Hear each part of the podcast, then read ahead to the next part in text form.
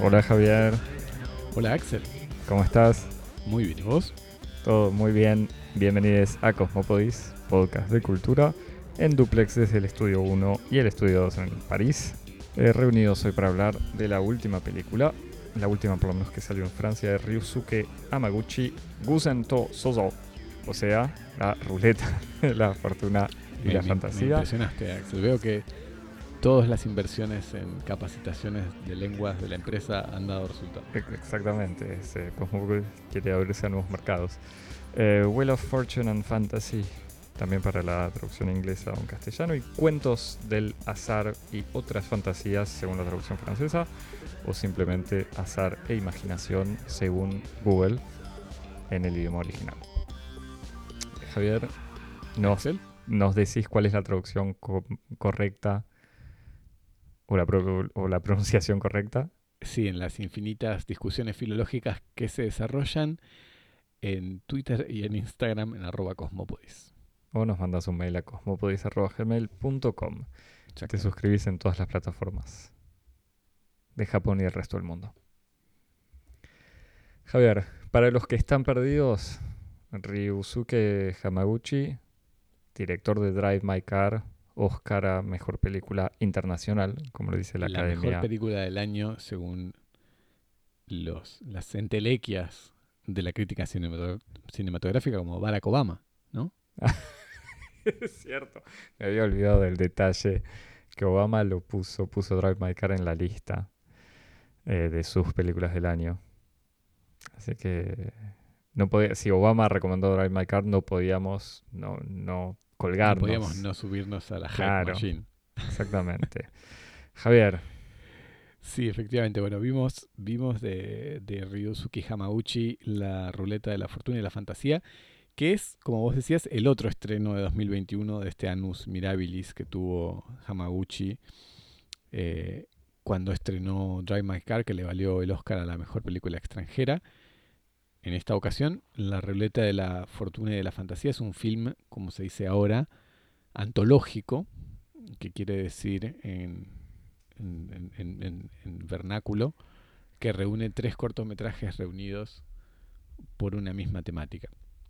El primero, titulado Magia, cuenta la historia de dos mujeres, colegas de trabajo, que se confían secretos amorosos y se aconsejan sobre cómo continuar eh, sus relaciones y finalmente descubren que estas relaciones están entrelazadas.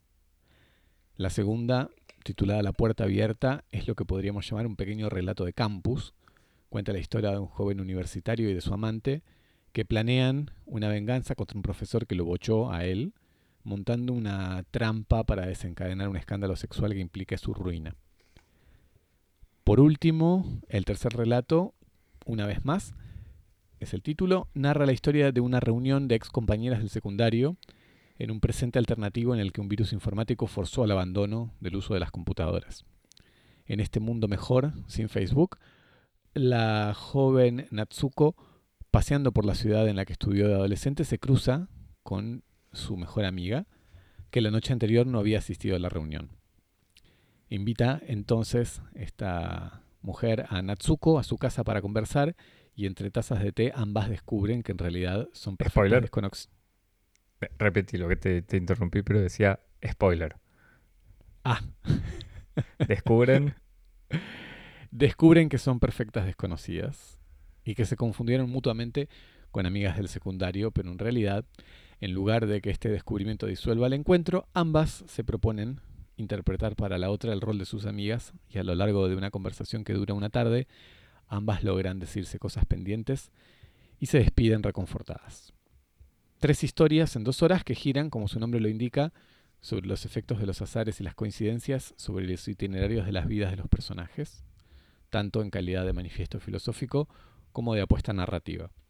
Pero es, sobre todo, una nueva entrega del proyecto de Hamaguchi que todo el mundo vio y celebró en Drive My Car, pero que ya habíamos visto o podido ver nosotros en otras películas como Happy Hour en 2015, que es el proyecto de un cine como elogio de la conversación. Axel, ¿qué pensamos? Eh, hay un, un desfasaje en haber visto esta película después de Drive My Car, sabiendo que en realidad me parece los dos primeros cortos fueron filmados en 2018-2019 y el tercer corto en el 2020 durante una pausa en el rodaje de Drive My Car por temas de COVID. Porque da la sensación, después de haber, o sea, habiendo visto primero Drive My Car, que era una película muy larga, eh, súper compleja, y no lo digo como necesariamente como algo negativo, pero era una película que tenía muchas películas en una Mm. y que todos los temas, todas, todas las, las líneas o las historias o los sucesos de cada esta, de, de- de esta película funcionaban bien y que el, el, el todo funcionaba muy bien, pero que mezclaba melodrama, intriga, problemas, eh, vuel- vueltas de tuerca, terminaban quedando equilibrados eh, y, pertinentes. Em, en esta película, y, bueno, si- sigo con Drive My Car, toda esta tensión no era solamente un al estilo de un thriller policial, sino con diversas capas en los temas de el amor, el engaño, la mentira, la amistad, la confianza, eh, la memoria, el secreto, no sé, el extraña- extrañamiento, la traducción, la, actuación, el texto y sobre todo, como vos decías, la conversación. Digamos que todos esos temas que se encastraban eh, y se pisaban y se seguían de una manera muy meticulosamente armada en esta película, eh, la ruleta de la fortuna y, y la fantasía, eh, está como reducido a su mm, más mínima expresión. Incluso con esta simplicidad de decir, tengo tres historias, vamos, no vamos a mezclarlas, vamos a tenerlas por separado. Uno podía imaginar como diciendo, bueno, después del Oscar quiso volver a, a- a lo simple y en realidad no es así. Cronológicamente simplemente hizo todo al mismo tiempo. Pero bueno, hacemos de cuenta, por lo menos yo la voy a, lo voy a hacer de cuenta que fue así. Porque me conviene en la manera en la que yo vi las dos películas. Clase de metodología de comentario de películas con Axel. Ex- Exactamente, es a cualquier crítico de cine no importa la historia del cine, lo que quiso hacer el autor, lo importante es en qué situación estaba uno cuando vio la película. Si una película tiene referencias a un autor que uno no conoce, es como si no las tuviera, ¿no? No, pero entonces esta película justamente termina radicalizando el tema de la conversación.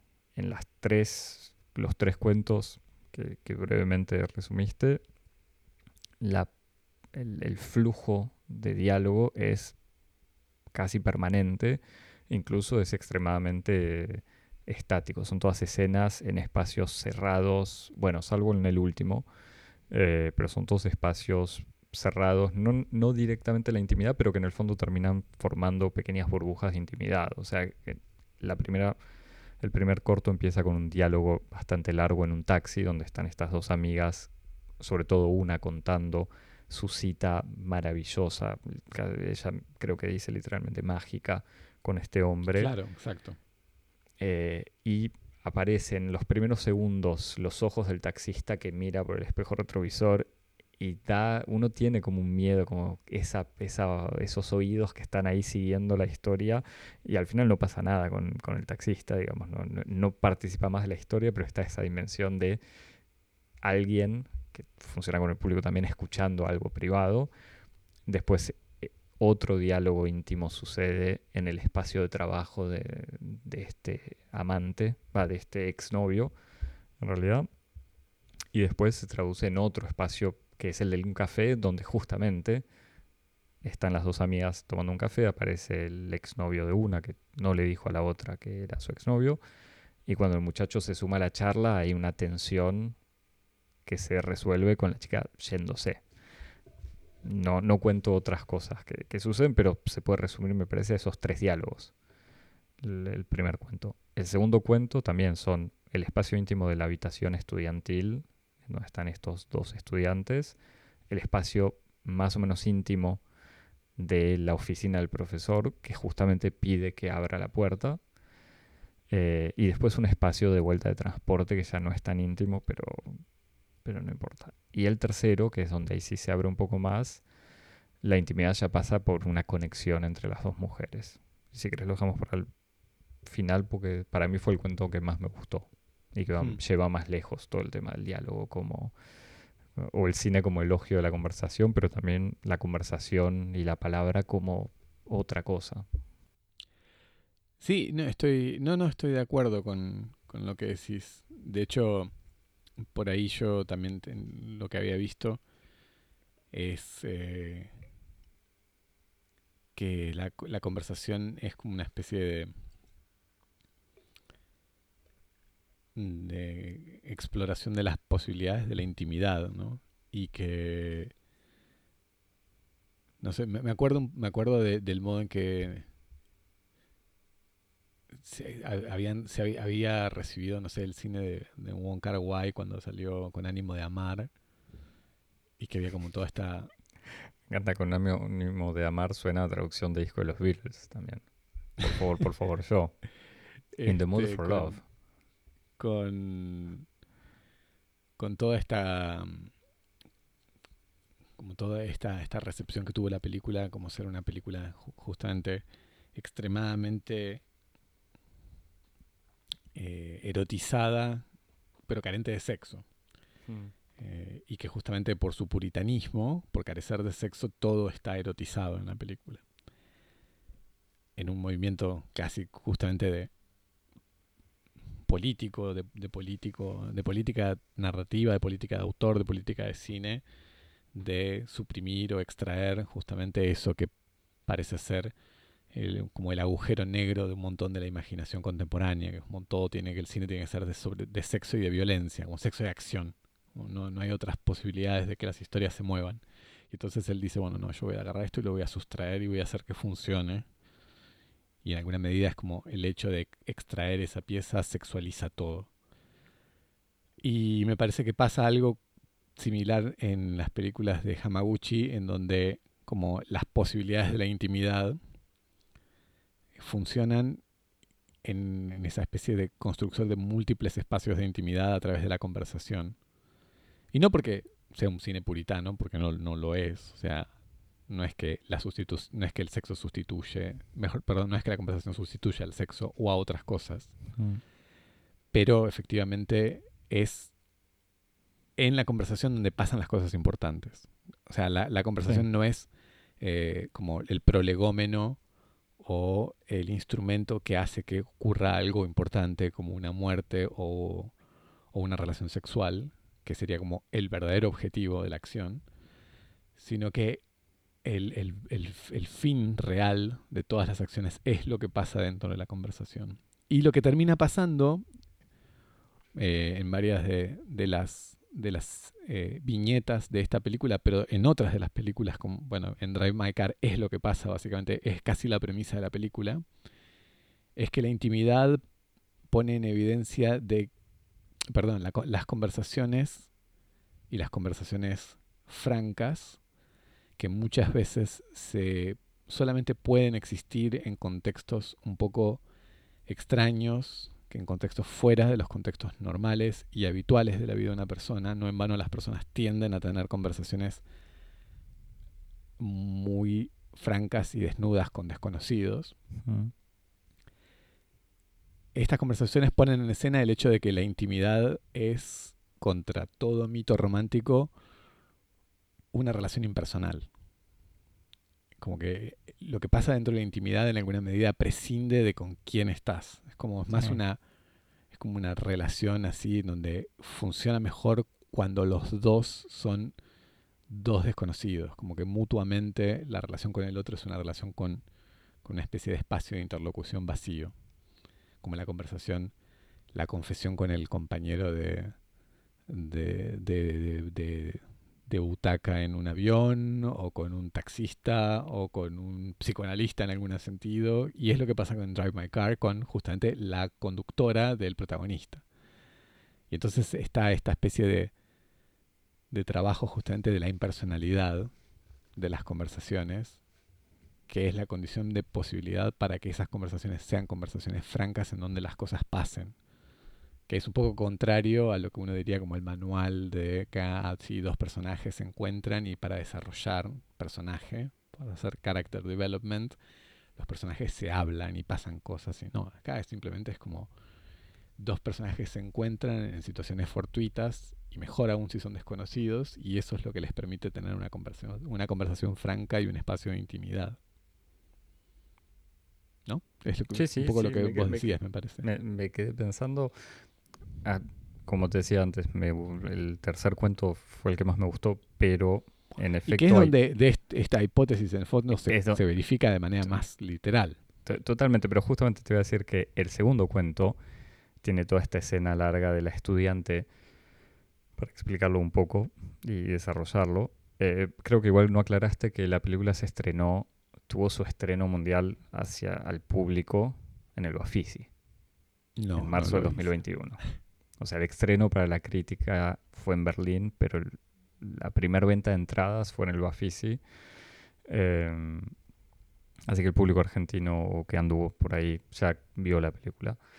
Eh, no, está esta escena donde la estudiante, la estudiante decide, por amor con su amante, deciden vengarse del profesor, como decías. Y para vengarse, ella, ella le comenta al amante, le dice, no, mira el libro, el profesor este ganó un premio por una novela que escribió. Y en esta novela hay un pasaje de descripción de un momento sexual. Y ella decide, le dice al profesor, no, me encantó el libro, me gustaría hablar con usted del libro. Entonces entre, ella trata de acercarse en el diálogo, elogiándolo, etc. El profesor siempre mantiene una distancia, incluso una cara de póker impresionante. Y ella le dice, bueno, a mí me gustó mucho este pasaje y le lee el pasaje. Y hay una escena bastante larga donde es ella leyendo un pasaje al propio autor del pasaje. Y es una escena extremadamente sexual, como vos, o por lo menos íntima, en donde no hay, mm, lo único sexual es el relato, pero que vuelta en este cuento fue escrito por el propio escritor, entonces como que no mantiene esa cara de póker. A mí me resultaba gracioso esa idea de que ella pretende excitarlo con el mismo texto que escribió él y que en el fondo ella dice que, que, lo que la había excitado cuando lo leyó. Y aún así, en el fondo, lo que termina pasando es que él, el profesor, que siempre mantiene, no pasa nada de lo que cualquier persona esperando sexo hubiese imaginado, pero el profesor le termina diciendo como, me encantó escuchar la voz, leer una voz y tú, su voz, leyendo este, este texto, así que por favor me podrías eh, pasar el, ¿cómo se dice?, la grabación. Y ella le promete grabarle todo el libro. Pero bueno, todo este momento, esta situación de alguien usando las palabras de otro como mediando el, diálogo y en el fondo diciendo algo que no es lo que ella quiere decir, porque ella le hace este engaño sin querer engañarlo y termina descubriendo otra cosa, sí, es una es como una especie de descripción del psicoanálisis de una manera totalmente deforme. Sí, y de hecho, de hecho justamente una de las cosas que yo te quería preguntar con respecto a estas como a los esfuerzos de la crítica por, por hacer entrar el cine de en una tipología sobre el, sobre el diálogo. Yo vi por ahí que como la, referencia y, obviamente en el en el, en el en la imaginación y en la metodología ombliguista de los franceses la referencia contra la cual se mide el cine de Hamaguchi es obviamente Romer y indirectamente, vía Romer eh, Marivaux, el dramaturgo, famoso dramaturgo francés. Eh, y una de las cosas que yo pensaba cuando, cuando veía esa comparación recurrente es que no, no, estaba totalmente convencido de que, de que sea una comparación em, suficientemente completa. Sí, es, posible encontrar elementos de Romer, pero no diría que es un cine romeriano.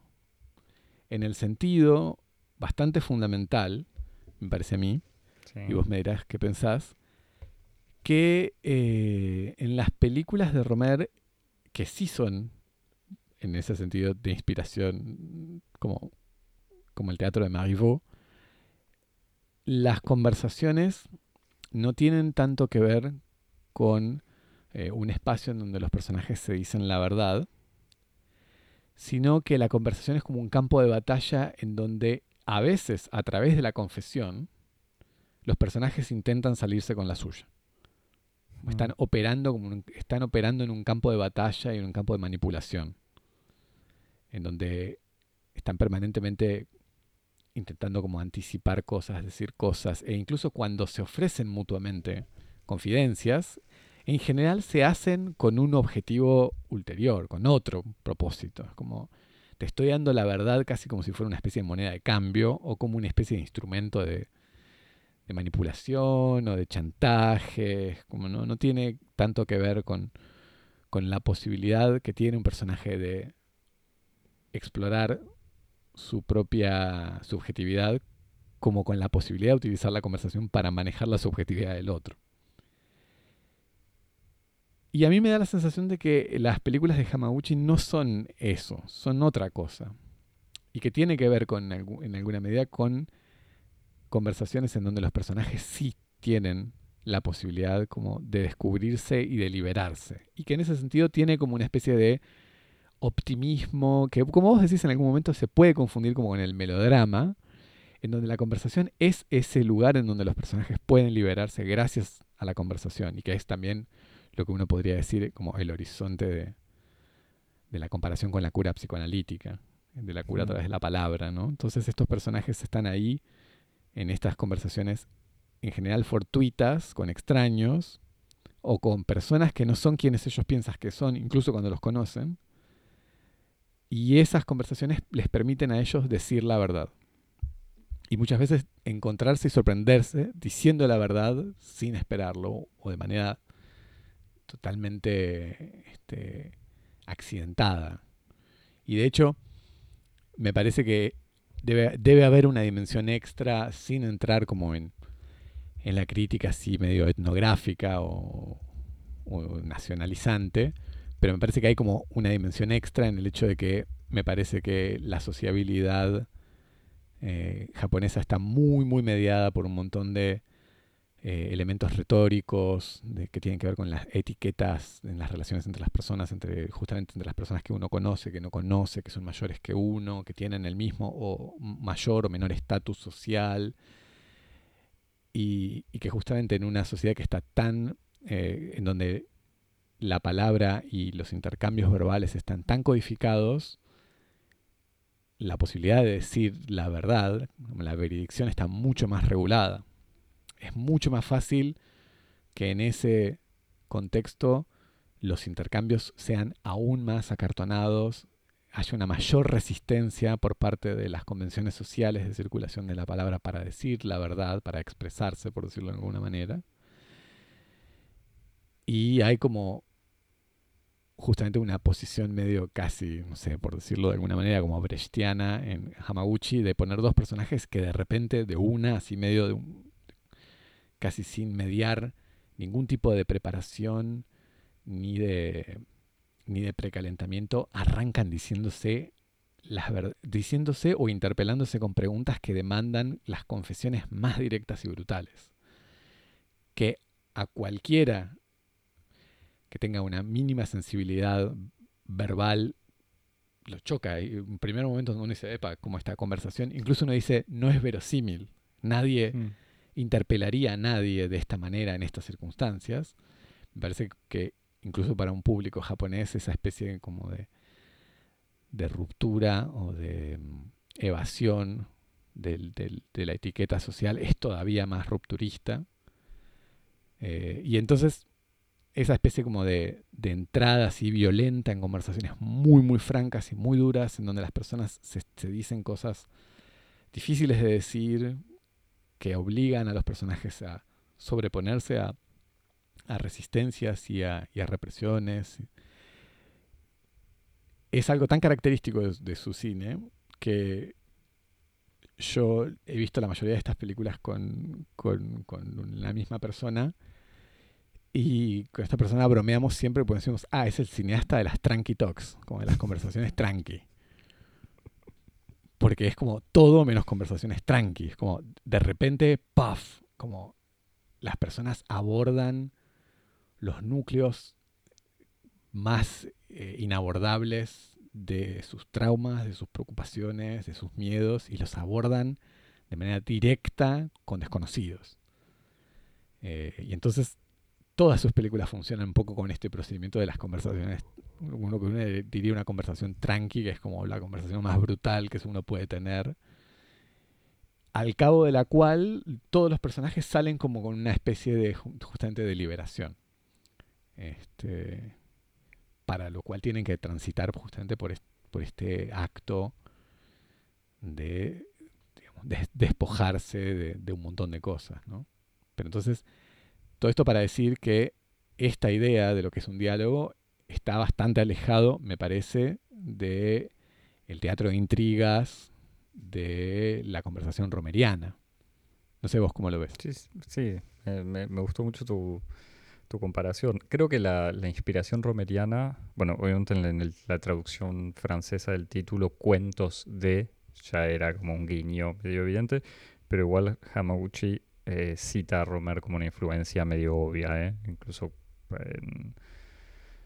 eh, o sea, eso no se discute, pero ahí sí estoy muy de acuerdo con vos que hay una especie de diferencia importante en la forma del diálogo. Como los diálogos en Romer son siempre, que sea de parte de los personajes o del guionista, hay una maldad ahí siempre presente. Como que la gente dice cosas para, para ver qué pasa bueno, como vos decías, una, batalla, eh, como que en Romer los que esconden algo, los que dicen algo, lo hacen sabiendo que va a tener consecuencias. Acá...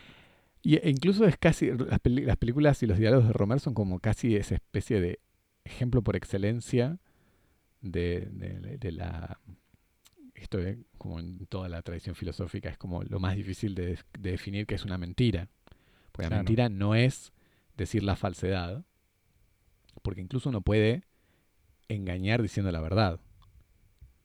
Y el ejemplo, y las películas de Romer y los diálogos de Romer muchas veces son la prueba de esto. Cuando uno diciendo una verdad, y muchas veces una verdad muy difícil de decir, en el fondo lo que está pretendiendo es perpetrar un engaño. Como el, el ejemplo perfecto de lo que es la paradoja de la mentira y la verdad. Sí, sí, sí, me parece que en, que no es sí no está esta dimensión así medio de la malevolencia. Sí sí malvada y casi cínica a veces en Romer o sea y que se nota es una buena que, que, también se nota mucho en los personajes como los personajes es, difícil generalizar Romer con su filmografía extremadamente abundante pero yo diría en regla general que los personajes femeninos de Romer terminan siempre siendo víctimas de algo o sea víctimas eh, aunque sea leve pero mm, sí, como que víctimas de ciertas condiciones eh, históricos, sociales y de las relaciones entre los personajes. Y acá eh, hay una especie de... Mm, no te digo que se salen con la suya, pero sí tienen como esta dimensión optimista, casi de aprendizaje. No es un aprendizaje por el... Eh, por la lastimadura, o sea, como que bueno, que en Romer pueden aprender algo porque les fue mal, acá hay como una especie de desarrollo más optimista, me parece. Sí, además de que me parece que Romer hereda también como toda una tradición casi de, las relaciones de corte. O sea, las cortesanas, digo, como el, uno, y en ese sentido sí, es como Romer es un heredero de Marivaux y casi un heredero de Laclos, un heredero de, de Sade, este, un heredero de la tradición de, de la novela libertina. Este, Mientras que Hamaguchi está en. con toda su francofilia, ¿no? Que está ahí como. Pero que. y que me parece que ahí, es donde la francofilia a veces opera como una especie de. Estamos así como a full vocabulario psicoanalítico, pero como significante vacío. Este, como un, marcador de una cierta pertenencia, pero que no tiene una función realmente como profunda, porque sí, está claro que hay una referencia a Romer, pero no es romeriana la película. Este, y, y, en ese sentido también con las relaciones con los personajes, no es como la típica relación de personaje de, esa esgrima de, conquista y conquistada que está en la tradición como de, de, los romances de corte o de la novela libertina. Y ni siquiera como una versión subvertida de eso tampoco, que es lo que uno podría decir de Romer, que incluso como Romer lo que hace es a veces intentar subvertir, pero no hay lógica mayor de la, de, la consolidación de las formas que la inversión. Este, Hamaguchi está en otro, en otra, digamos, en otra constelación de preocupaciones, personajes y organización. Y hasta uno podría decir que hay como hasta una fascinación por lo femenino, porque en Happy Hour, que en Francia se tradujo como, como sentidos, senses, que es una, una, también una especie de película ómnibus, una película como de 320 minutos, una cosa así, que en Francia se estrenó en cine. ¿Cuánto dijiste? En 320 minutos. Ah, en Francia se estrenó en partes, en tres partes distintas. Y que hasta uno podría decir como que la forma que mejor le conviene a Hamauchi es un poco la serie, porque es como la posibilidad de desarrollar así formas bien largas. Hasta uno podría hacer que Drive My Car podría funcionar bien en dos partes, en tres partes. Eh, Happy Hour es la historia de mujeres, de tres mujeres o cuatro mujeres, ahora no me acuerdo bien, que tienen historias muy distintas. Este, y sus relaciones de amistad son relaciones también no están para nada en el estereotipo de por lo menos no son los mismos estereotipos a los que estamos acostumbrados en, en el cine popular así mainstream. Tal vez son otros estereotipos. Pero pero sí hay como vos decís hay una una fascinación o una idea de que en justamente las peripecias de los personajes femeninos hay posibilidades que tal vez no hay en, la de los personajes masculinos, como habíamos podido decir hace unas semanas con, el caso de Beethoven también, que es otro otro así este narrador de heroínas. Sí, volviendo al tema que decías de la, de la lectura o la apropiación personal y personal y, situada culturalmente de Hamaguchi del cine de Romer. También viendo la película y, pensándola un poco después, pensaba en lo que comentábamos la semana pasada, lo que yo te decía sobre la traducción, ¿viste? Esto, estos filipinos que montan una exposición, que, son comisarios de exposición en Europa. Y también es eso, es sin decir que hay una que son que el cine es intraducible y que las culturas en el fondo nunca se comprenden o diciendo que todos nadie se comprende, pero está esto, es, es como qué toma, qué reconoce, qué toca a Hamaguchi de Romer y qué nos toca a nosotros ahora en el cine de Hamaguchi. Incluso viendo la película en un momento, y esto fue en vivo, como una escena, cuando están ahí, no sé si es cuando están las dos amigas, entre comillas, que, se que están tomando el té en la casa, y no sé qué dijo una, o hay hubo una situación, que sea por la ropa, por todo, que es absolutamente em, clara para cualquier un público occidental o el que sea. No hay nada extremadamente exótico. Eh, digo, son mujeres vestidas con ropa de Uniqlo, de marcas que existen, cosas globalizadas, pero hubo algo en una situación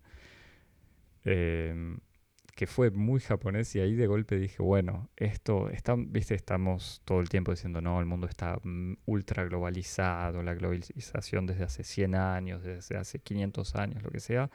Y en realidad hubo una situación ahí en, en, en la imagen que yo dije, bueno, no, globalizados estaremos cuando yo entienda esto como la actriz, digamos, y no, y no a partir de todas las traducciones y cosas eh, en donde quizás no tiene nada que ver lo que yo siento viendo la película que, que lo que puede sentir otra persona, pero bueno, es medio anecdótico.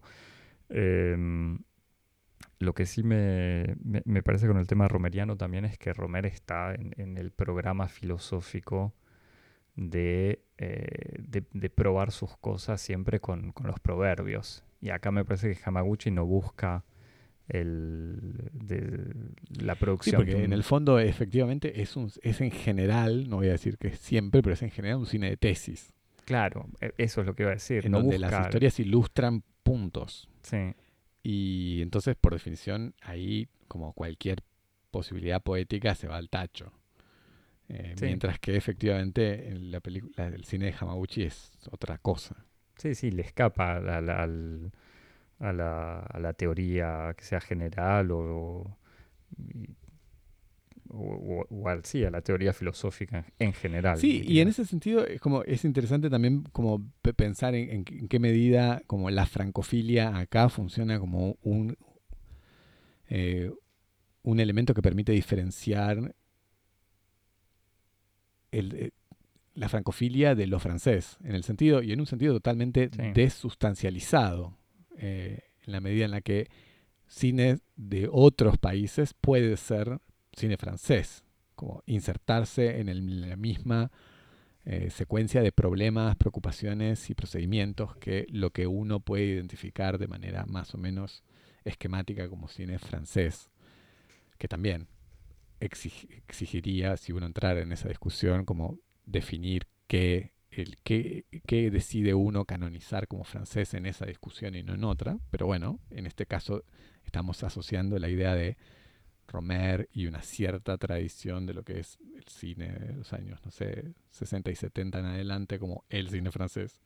Y en ese sentido, eh, hay muchos, muchos realizadores y cines de todos los países que uno podría decir que son realizadores franceses, porque se insertan en esa, en esa escuela, en esa genealogía, y, y Hamaguchi no, es francófilo y tiene rasgos de amistad y de afinidad por la cultura francesa que él toma y cita sin insertarse de manera académica en lo que son esas preocupaciones y esas eh, resoluciones de, problemas formales. ¿no? Es otra cosa. Y, incluso en, nuestra, una conversación previa que teníamos, visualmente no es un cine que se parezca al cine francés y tiene recursos que son recursos que están también enraizados en la tradición del cine japonés, como por ejemplo la utilización de, de zoom dramático eh, que es tan chocante y es tan exótico como uno, como recurso visual.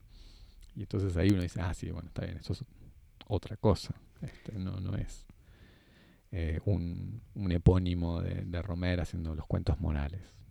No, más de que la referencia esté ahí para, para que el periodista chauvinista francés y, con un poco de pereza intelectual muerda el anzuelo y, y tome como eso, como, como la clave de análisis de la película, ¿no? Sí, e incluso se lo, supongo que se lo puede inscribir de vuelta en la tradición, la tradición más japonesa, tipo Osu, que también puede ser un cine de interior y de diálogo. Volviendo igual al tema del adjetivo romeriano, me da la sensación que desde hace varios años cualquier cine que tiene mucho diálogo y no es político o no pasa nada, se le dice romeriano sea bueno, bueno, malo, interesante.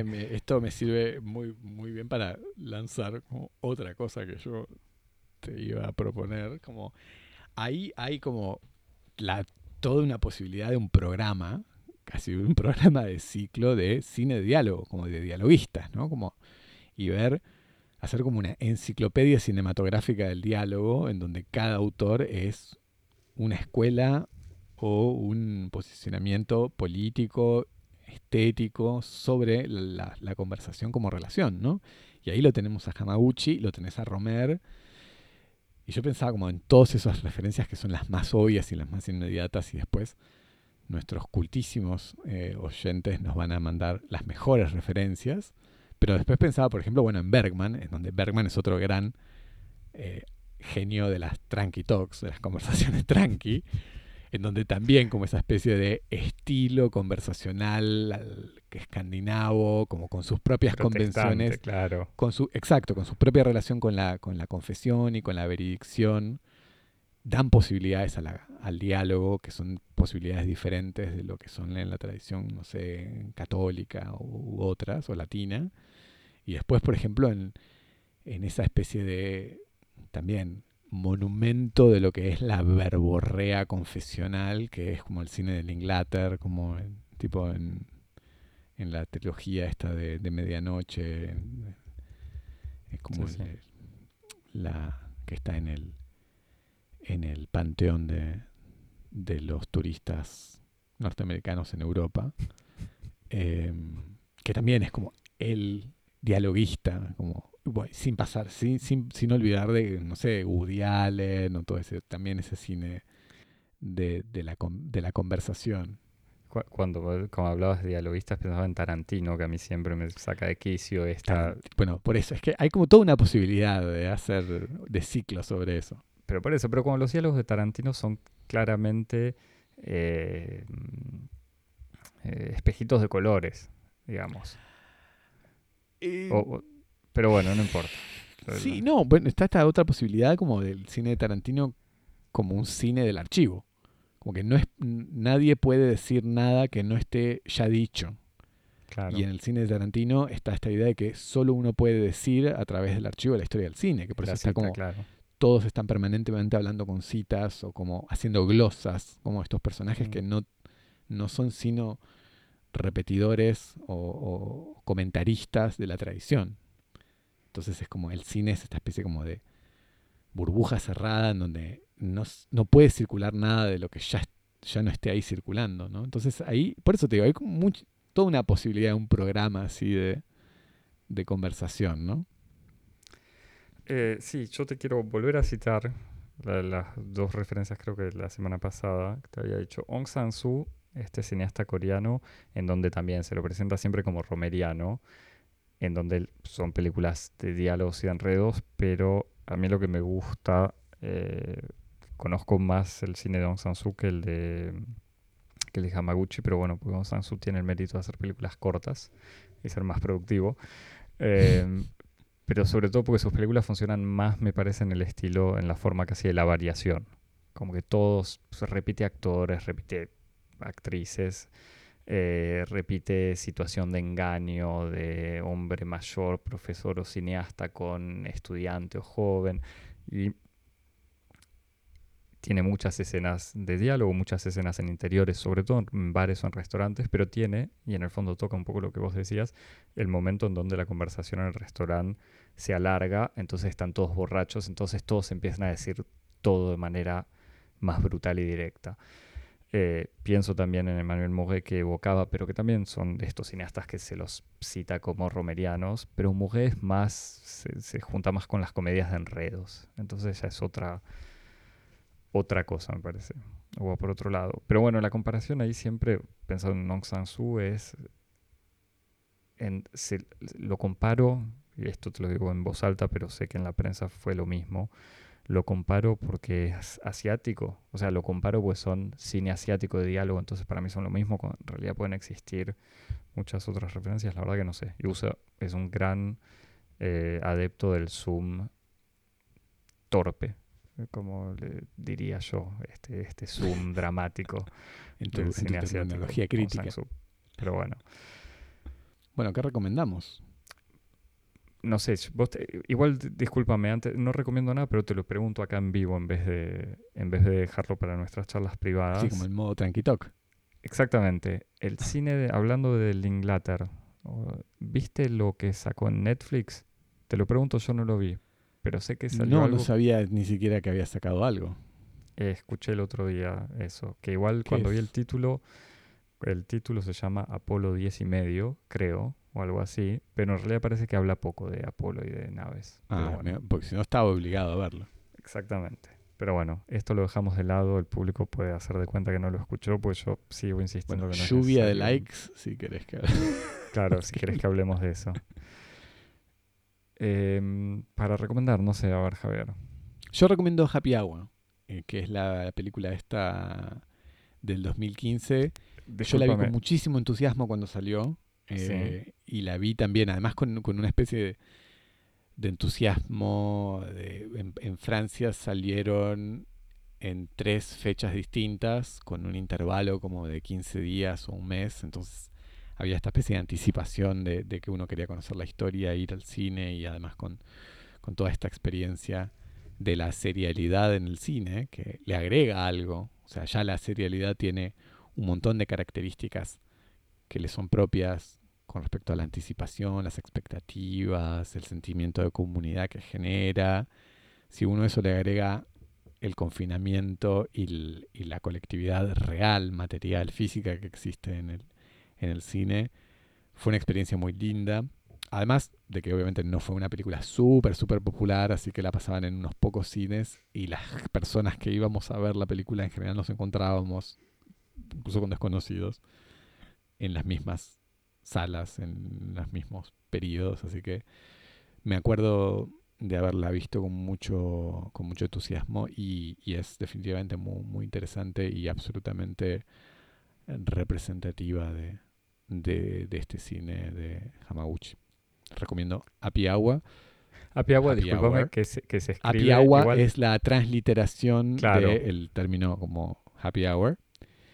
Pero se escribe happy como feliz y agua con A-W-A. Exactamente, es la transliteración del término en inglés. ¿Algo más para recomendar?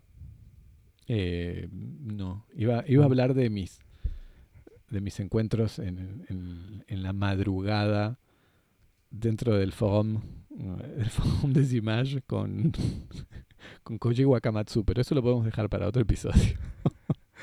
igual sabes que a mí me pasó, es, es gracioso porque este último cuento es una termina siendo una especie de sesión de psicomagia lo que hacen las, las mujeres. Y me pasó igual de encontrarme en, el cine en donde la veía con una amiga, una amiga que hace mucho no veía. Y terminamos hablando un montón de cosas que obviamente en cualquier otra situación, sin haber salido de esa película, no hubiese sucedido. Em, pero bueno. No, yo recomiendo, vuelvo a recomendar un Sansu Javier, te lo digo a vos de vuelta. Me parece no grabo el próximo Cosmos si no, si no miras al menos una película. Buscate la más corta. Excelente, me, me han em, impuesto obligaciones peores. Seguro. Em, eso, no sé, no, no, no me anoté nada para, para recomendar. Confío en el criterio de nuestros oyentes. Bueno, ¿qué, ¿con qué volvemos? ¿Ya anticipamos lo, con qué volvemos? si, si, si querés... Eh, eh, no, bueno, exposiciones me parece. Eh, muy bien, me parece bien. Por lo menos es lo que prometemos ahora. Salgamos a la calle antes de que la viruela del mono nos, nos cierre a todos en nuestras casas nuevamente. Bueno, Javier, te nos mandás eh, tu, película favorita de Romer y, otros autores romerianos. Yo, sabes, la que no vi, que no la recomiendo, pero había una película español, ahora no me acuerdo si era Eva en agosto, Em, que también acá salió en todos lados diciendo, wow, el Romer español, pero no la vi, así que para continuar evocando y admitiendo españoles que nos digan, claro, nuestra deuda, nuestra deuda con el cine español. Em, pero bueno, quizás la buscaré. Estoy inspirado. Bueno, todos estos comentarios a cosmopolis.gmail.com y si no, eh, nos Arroba Cosmopodis. Tu story, tu mensaje de audio, todas esas cosas que hacen los jóvenes. En arroba Cosmopodis en Twitter y en Instagram. Haces un TikTok, si querés, de vos escuchando Cosmopodis. Eh, y te suscribís en todas las plataformas de podcast. Nos vemos la semana que viene. Hasta la semana que viene. Chao. Chao.